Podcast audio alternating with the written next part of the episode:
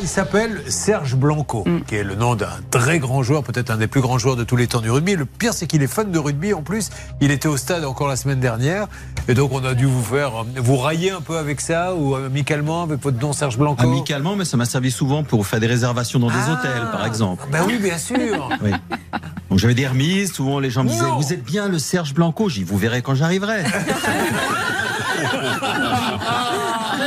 Et alors, Est-ce que quand vous arrivez, il y en avait- il y en a qui l'ont cru quand même Non. parce que je ne suis pas noir. Oui.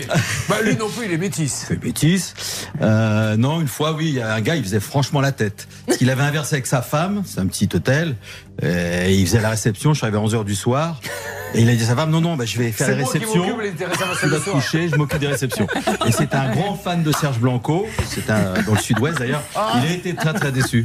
Ah, J'imagine. Ah, c'est vous Oh